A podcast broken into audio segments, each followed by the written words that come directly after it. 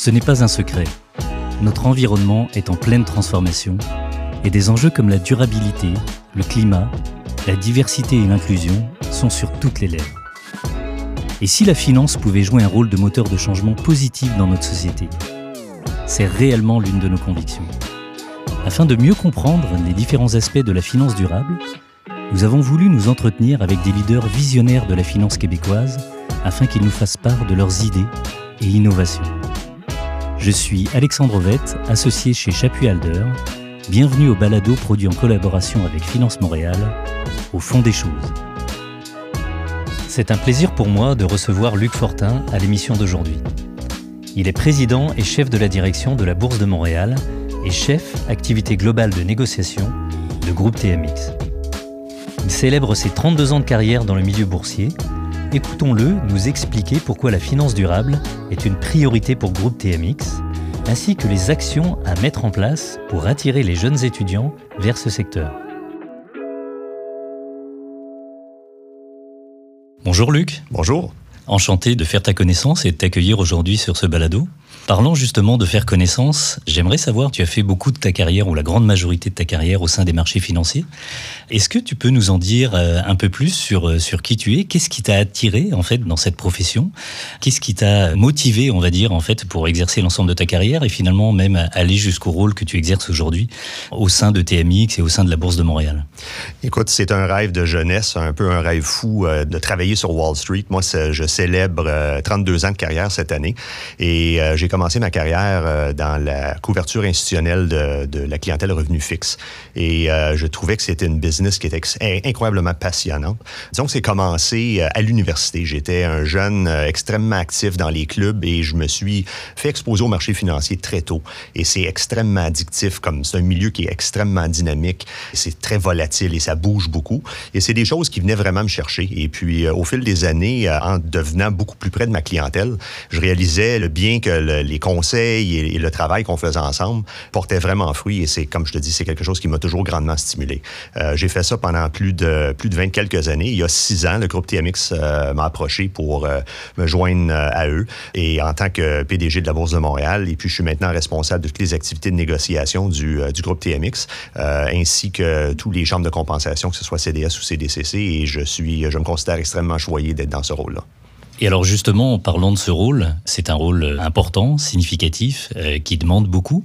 Qu'est-ce qui t'a attiré en fait dans ce rôle euh, en particulier? C'était honnêtement le désir de changer. Le, groupe TMX, euh, d'apporter du changement, je devrais dire. Le groupe TMX euh, est assis au cœur des marchés financiers canadiens et, euh, et de l'extérieur, de la, la, possibilité d'aller, d'amener de nouveaux produits, de nouveaux services qui répondent aux besoins criants des clients. Il y avait besoin d'un petit vent de fraîcheur au niveau de l'innovation et j'adore bâtir des équipes, j'adore être un agent de transformation et c'est essentiellement qu'est-ce qu'on a fait au cours des dernières six années avec, avec l'équipe de vraiment transformer notre business. la Bourse de Montréal qui est euh, spécialisé, si tu veux, au niveau des produits dérivés, vraiment euh, renchéri son offre de produits et services pour une clientèle qui, qui, voulait voir de l'innovation. Et euh, les marchés globaux ont, vraiment bien réagi. Notre clientèle internationale aussi. Ayant travaillé, moi, dans un marché, ce qu'on appelle le marché cash, les produits dérivés suivent généralement au pair le, le, le marché cash. Et on voyait que la pénétration internationale des produits dérivés coté en bourse n'était pas au même niveau que le, marché cash. Alors, c'était vraiment ça notre défi d'être capable de relever ça. Et c'était tout un défi. Euh, on a euh, rehaussé notre offre euh, il y a quelques années pour allonger nos heures d'ouverture pour s'arrimer avec l'ouverture des marchés en Europe. Et l'an dernier, on a fait de même, mais on arrive maintenant notre heure d'ouverture de nos marchés avec l'Asie. Donc, on opère maintenant à plus de 20 heures par jour et on est vraiment là sur la parité avec nos, nos grands partenaires à l'échelle planétaire. Excellent. La passion des défis, donc. Oui, tout à fait. Peut-être un petit pas en arrière, euh, contextualiser un petit peu pour nos plus jeunes euh, auditeurs ou les auditeurs un peu moins expérimentés. Est-ce que tu peux nous, euh, nous expliquer un peu plus ce que fait la Bourse de Montréal spécifiquement? Quels sont les, produits et services finalement qui sont offerts et, et leur intérêt pour les investisseurs? Absolument. Euh, la Bourse de Montréal, c'est un des joyaux de croissance du groupe TMX. Le groupe TMX, c'est un regroupement de, de, plusieurs bourses qui existaient de façon autonome au fil des années et, ont été amalgamées à l'intérieur du groupe TMX. Euh, si ma mémoire est bonne, c'est en 2012 qu'il y a eu cette fusion. Et la Bourse de Montréal euh, avait déjà spécialisé ses activités au niveau des produits dérivés. La Bourse de Toronto, le TSX, se spécialise dans le, le trading des équités et la Bourse de Montréal se spécialise dans les produits dérivés que ce soit des options sur actions, que ce soit des contrats de futur sur euh, des indices références aux actions ou que ce soit des contrats de futur sur des, euh, des produits de taux d'intérêt. C'est vraiment un produit beaucoup plus homogène qui est recherché parce que la liquidité de ces produits-là est vraiment prisée. Si on regarde la croissance de la Bourse de Montréal euh, au cours des dix dernières années, je pense qu'il n'y a pas une année où on a cru à, à moins de 10% Donc, la demande pour les produits canadiens à l'échelle globale et la demande pour les produits dérivés en général est en forte croissance mondialement. Très intéressant. Et alors justement, en étant au cœur comme ça des marchés financiers, est-ce qu'il y a des, euh, tendances euh, particulières, des, euh, des, orientations que tu as pu observer, que tu sens dans les dernières années? Vers quoi un peu tout ça se dirige? Quelles, quelles, sont les, les valeurs d'avenir ou les, pistes d'avenir selon toi? Je dirais qu'il tendance euh, qui émerge euh, depuis quasiment dix ans, mais c'était lent et là, ça a vraiment pris de l'ampleur. C'est au niveau euh, de la finance durable. Ça, je pense que c'est un phénomène qui est ici pour rester. C'est un phénomène qui prend de l'envergure, qui prend de l'ampleur et je crois sincèrement que c'est ici pour rester. Un autre phénomène qui est arrivé et a vraiment ça a vraiment brassé les marchés, c'est le niveau de la crypto. Il y a eu énormément de demandes pour ces produits-là. On s'est longuement posé des questions. Est-ce que c'est des produits qui devraient être réglementés, pas réglementés? Il faut vraiment bien comprendre ces instruments-là. Et je crois sincèrement que c'est un produit euh, qui va évoluer. Euh, on pensait que c'était pour être une révolution, mais je pense que ça va être plus une question d'évolution. Ces produits-là vont venir se greffer. Il y, en a certains qui vont survivre, il y en a d'autres qui ne survivront pas. Mais je pense que c'est quelque chose qui est également ici pour rester. Plus euh, récemment, au cours de la dernière année, on voit maintenant une clientèle institutionnelle, surtout avec les bonnes corrections de marché qu'on a vues au niveau des cryptos depuis les derniers mois. Il y a une clientèle institutionnelle qui, commence à porter une attention très particulière. Et étant donné qu'on est une institution qui est réglementée et, très crédible à leurs yeux, notre rôle pour être capable d'aider à intégrer ces types de produits-là dans notre écosystème, c'est quelque chose que la clientèle institutionnelle et même les régulateurs trouvent euh, extrêmement ballant. Donc, c'est quelque chose sur lequel on travaille. Et puis, je te dirais, la dernière composante euh, après le crypto, et euh, c'est vraiment euh, l'évolution des produits et services, surtout pour être capable de, de, de transiger dans l'environnement actuel avec toute la volatilité qui existe. C'est absolument incroyable. D'un point de vue technologie, on, on, doit continuellement être en train d'investir pour s'assurer que les plateformes soient capables d'accepter les volumes de transactions et la migration vers le cloud, si tu me permets l'anglicisme. C'est vraiment quelque chose qu'on voit comme majeur, comme transition au cours des prochaines années. Extrêmement intéressant. J'aimerais aborder un axe un peu plus euh, spécifique et, euh, très important euh, pour le TMX, qui est autour de ce que j'appellerais l'éducation, la relève, votre implication en fait dans les différentes sphères de, de la société. Sur un premier axe, par rapport aux étudiants, on sait aujourd'hui que la Bourse de Montréal pardon, collabore énormément avec les universités via la simulation de négociations d'options, via un certain nombre d'initiatives de, qui sont lancées.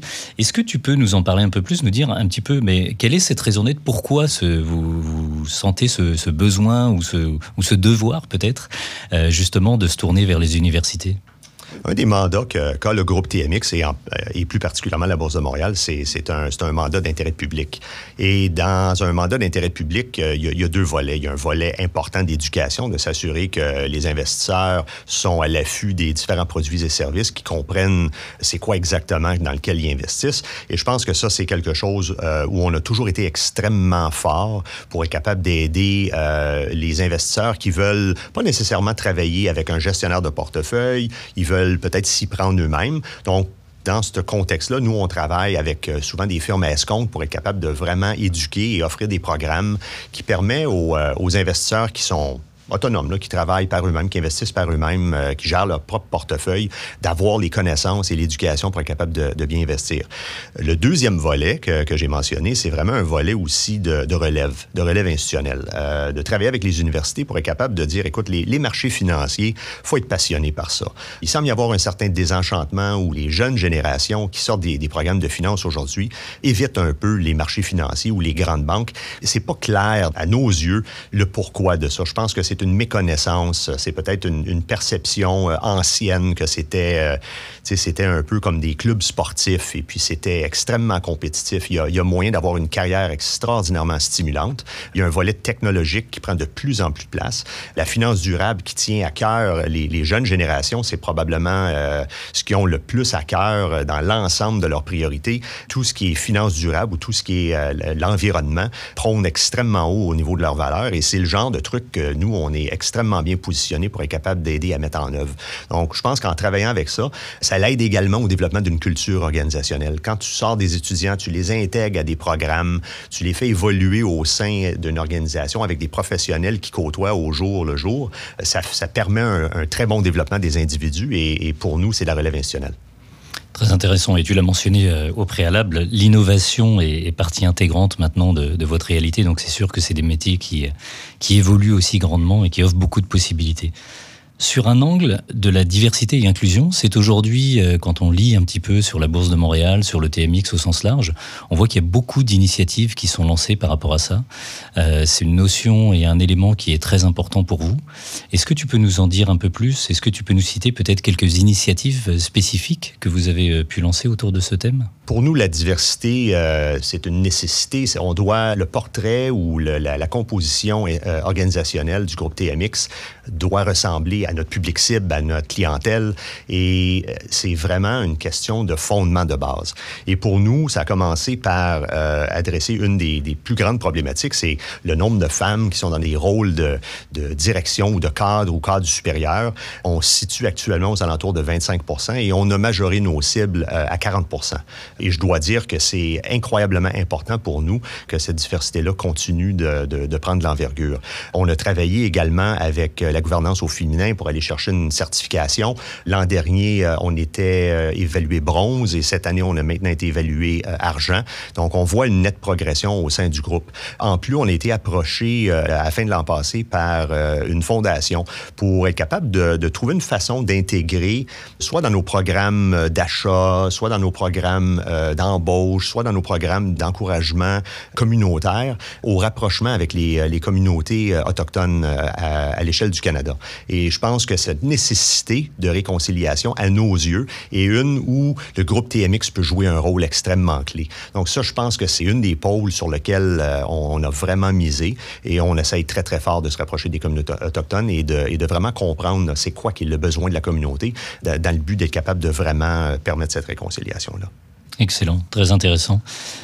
J'aimerais t'entendre sur un autre aspect qui est lié plus à justement la finance durable. On l'a prononcé plusieurs fois euh, déjà, c'est un thème important, c'est un thème de changement pour l'industrie. D'après toi, existe-t-il vraiment un rôle euh, que les produits dérivés finalement peuvent jouer dans la lutte au changement climatique? Je pense que oui. Je pense que c'est au-delà des produits dérivés. Les produits dérivés, euh, comme dans tout produit, c'est un outil parmi tant d'autres qu'on est capable de régler. À la base, ce que je te dirais, c'est que lorsqu'on regarde euh, la problématique de, la finance durable, lorsqu'on regarde la problématique du réchauffement planétaire, c'est un problème qui est global. C'est pas quelque chose qui est local. Et souvent, on essaye de, avec certains des marchés euh, réglementés canadiens ou même à l'échelle internationale, lorsque je pense au Western Climate Initiative, qui inclut le Québec et la Californie, les gouvernements mettent en place des normes pour certains des pollueurs. Ils disent, vous pouvez émettre X montant de carbone. Et ensuite, il y a des plateformes de négociation où euh, on les négocie entre un et l'autre de façon à être capable de rencontrer nos cibles. Euh, il existe également, nous, on a une plateforme qui fait partie de notre groupe de Trayport qui est à Londres, qui est une plateforme globale pour la transaction de carbone volontaire. Ça, c'est différent. Évidemment, ça, ça, peut transiger à travers les frontières. Il peut y avoir des produits euh, qui offset du carbone qui vient du Canada et peut être acheté par des sociétés en Australie. Et ces plateformes-là aident euh, à transiger certains des standards qui existent. Je crois à la base, par contre, que ce que beaucoup, beaucoup d'investisseurs, et, cette tendance-là vient de plus en plus des investisseurs, c'est d'avoir une clarité sur euh, c'est quoi exactement les standards, qu'on ait au moins une, norme globale ou des, un peu comme des, des principes comptables, qu'on sache comment comment évaluer. Il y a des, gros investisseurs institutionnels à l'échelle planétaire qui dépensent des centaines de milliers, si pas des millions de dollars par année, pour essayer de, de compiler des bases de données eux-mêmes. Une des choses qu'on a fait, quand tu demandes le rôle que TMX, j'ai parlé de certains des produits dérivés qu'on peut utiliser pour gérer le risque euh, entourant le, carbone. Par contre, il y a également un, autre truc qu'on est capable de faire, c'est euh, en, encourageant les sociétés à divulguer, en facilitant la divulgation des différents standards. Euh, on a fait un partnership avec IHS Market, qui est maintenant fait partie de la société S&P, où c'est un registre que les grandes sociétés canadiennes, les 2-3 000 sociétés qui sont cotées en bourse, peuvent publier leur rapport en développement durable, le publier dans les différents standards qui existent, c'est déposé dans un registre qui est global et accessible à tous. Donc, je pense que ça, c'est une, en termes de forme de divulgation, c'est déjà un excellent départ. Euh, on a lancé ça il y a à peu près un an maintenant, et en un an, on a déjà trop, plus de 300 sociétés qui ont adhéré et qui ont pris avantage de ça. Donc, oui, on est le cœur des marchés financiers, on est extrêmement bien positionné pour être capable de, de donner des solutions à certaines de ces problématiques-là, que, comme j'ai dit, que ce soit euh, avec l'utilisation de produits dérivés ou que ce soit avec la, en créant la transparence et des produits de données, si vous voulez, de données financiers qui, euh, qui va permettre une plus grande clarité là, sur, euh, sur c'est quoi exactement le, le footprint carbone des différentes sociétés canadiennes. Et si je comprends bien, effectivement, la problématique est globale. Euh, mais finalement, votre positionnement, c'est pas justement de se cacher derrière cette globalité, mais d'être euh, d'être finalement avant-gardiste en termes de, de, finances durables. Tout à fait. Et, et euh, j'ai eu l'opportunité de faire différents podcasts et des, des, émissions de radio comme ça, et je le réitère à chaque opportunité. j'ai envie de collaborer. Alors, s'il y a d'autres bourses à l'échelle globale qui veulent collaborer avec nous à trouver des solutions, on est tout à fait ouvert à ça et, et on fait partie du. La, la, Bourse de Montréal a signé ce qu'on appelle le Sustainable Stock Exchange Renewable Finance. Euh, c'est un regroupement des, euh, des différentes bourses à, l'échelle planétaire. Et pour nous, c'était vraiment une question là, de trouver une façon d'être capable d'interagir avec ces différentes bourses-là pour voir si on est capable de trouver des solutions ensemble. Écoute, l'appel est lancé, donc euh, j'espère qu'on contribuera à ce que, à ce que moi aussi, d'autres plateformes vous contactent. Sur les facteurs ESG, on a vu qu'ils étaient progressivement en fait intégrés dans votre dans l'écosystème de la bourse de Montréal. Est-ce que tu peux nous décrire un petit peu comment ça a été fait? Euh, Vous avez décidé et vous avez diminué votre empreinte carbone de 30% Comment tout ça euh, se, déroule au sein de l'entreprise? Comment vous y êtes parvenu? Quelles sont les prochaines cibles en matière de ESG Écoute, je dois être transparent, on est au début de notre euh, de notre route ou de notre trajet euh, en ce qui a trait au footprint de carbone qu'on cherche à réduire, la pandémie a aidé. Hein, candidement, la pandémie a aidé. Il y a eu une bonne réduction. Les réductions dont tu fais état, c'est des réductions de, de vol. Euh, il y a énormément moins de vols aériens et on ne croit sincèrement pas qu'on va retourner à des niveaux pré-pandémie, post euh, le, retour à une quasi-normalité, si on veut. Donc, essentiellement, il y a aussi des gestes très concrets qu'on a pris. On a, on a déménagé beaucoup de nos, euh, nos immeubles dans des, euh, dans des buildings qui sont LEED Platinum, euh, LEED Platine, qui sont très faibles en consommation énergétique. Pour nous, évidemment, on est une petite société, on est 1500 employés. Les plus grandes charges de carbone qu'on va créer, c'est au niveau de nos, nos centres de données. Et d'être capable de trouver une énergie renouvelable, on a offseté certains de nos, nos crédits, si tu me pardonnes l'anglicisme. On, a acheté des crédits carbone pour être capable de, de neutraliser l'impact de notre footprint carbone euh, causé par nos centres de données. Donc c'est une démarche qui est à la fois externe, on l'a évoqué plus, tôt, à travers les, finalement les produits financiers que vous pouvez offrir, mais également une réflexion sur l'interne et sur les choses que vous pouvez améliorer. Absolument. On va regarder également, d'être capable de conscientiser les... Euh, les euh, je ne sais pas si tu as acheté des billets d'avion dernièrement, mais on monte certains, sur certains des vols, on monte l'impact carbone de certains des vols. Et juste d'être capable de voir ces trucs-là, nous, ce qu'on va faire, nos, nos partenaires aux finances chez nous vont être capables de vraiment attribuer euh, des charges de carbone par département euh, institutionnel. Et lorsqu'on est capable de faire des trucs comme ça, ça nous donne la possibilité, en tant que gestionnaire, de gérer ça. Si tu n'as pas les bases de données, puis tu ne sais pas exactement qu'est-ce qui est consommé, comment est-ce que tu veux le contrôler. Tout commence à la base avec, euh, avec des bonnes sources d'informations et des bonnes sources de données. Excellent point. Luc, j'aimerais t'entendre sur une thématique qu'on aborde en fait à chacun de ces balados. On a aujourd'hui beaucoup de jeunes qui nous écoutent, qui se posent des questions par rapport euh, au, futur de la finance, par rapport aux choses qu'ils devraient développer. Selon ta perspective, et si tu avais un conseil un peu à donner à cette génération, quelle serait euh, l'expertise, la compétence, le, domaine spécifique qu'ils devraient développer pour à la fois aborder la finance de demain, mais aussi le monde en changement de demain? Avec les tendances qu'on voit, et j'en ai fait allusion au début de notre discussion, c'est la finance durable. Je pense que la finance durable, il y a un créneau absolument exceptionnel et il manque de spécialisation dans ça. Les, programmes universitaires sont à peine adaptés. Il y en a certains qui commencent à offrir des programmes.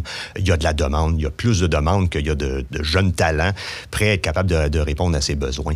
C'est si l'environnement est quelque chose qui tient à cœur à un jeune qui est au niveau de l'université, d'être capable de, de joindre une organisation et de travailler pour avoir un impact concret sur comment on est capable de réduire les gaz à effet de serre à long terme euh, en utilisant des produits financiers, c'est vraiment remarquable. Et euh, je pense que ce soit euh, au niveau des gestionnaires de portefeuille, que ce soit dans des grandes banques, que ce soit dans des places boursières, il y a un, besoin criant de talent avec une expertise dans, la finance durable. Et, je vais réitérer ce que je réitère à chaque assemblée des gouverneurs de, de, Finance Montréal. Je pense qu'il y, a une nécessité pour les universités d'accéder des programmes davantage pour être capable de cibler à répondre à ces besoins-là, parce que nous, euh, nous, définitivement, je sais que chez nous, on, en a des besoins. Mais c'est un angle intéressant. Donc la, sensibilisation par rapport à cette problématique, la communication, mais, mais, mais au-delà de ça, aussi aller dans la, dans la spécialisation finalement et, et, apporter une vraie expertise dans ce domaine. Tout à fait. Luc, merci beaucoup. C'était un, un plaisir de te recevoir aujourd'hui. Merci beaucoup. C'est ce qui conclut ce bel entretien avec Luc Fortin, qui nous sensibilise à l'importance de la finance durable et démontre comment cette thématique prend encore plus d'ampleur au sein des marchés financiers.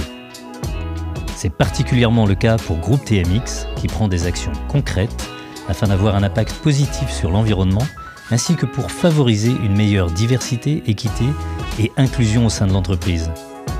Rendez-vous dans le prochain épisode où je m'entretiendrai avec Jean-Michel, chef des placements, marché public chez Fiera Capital.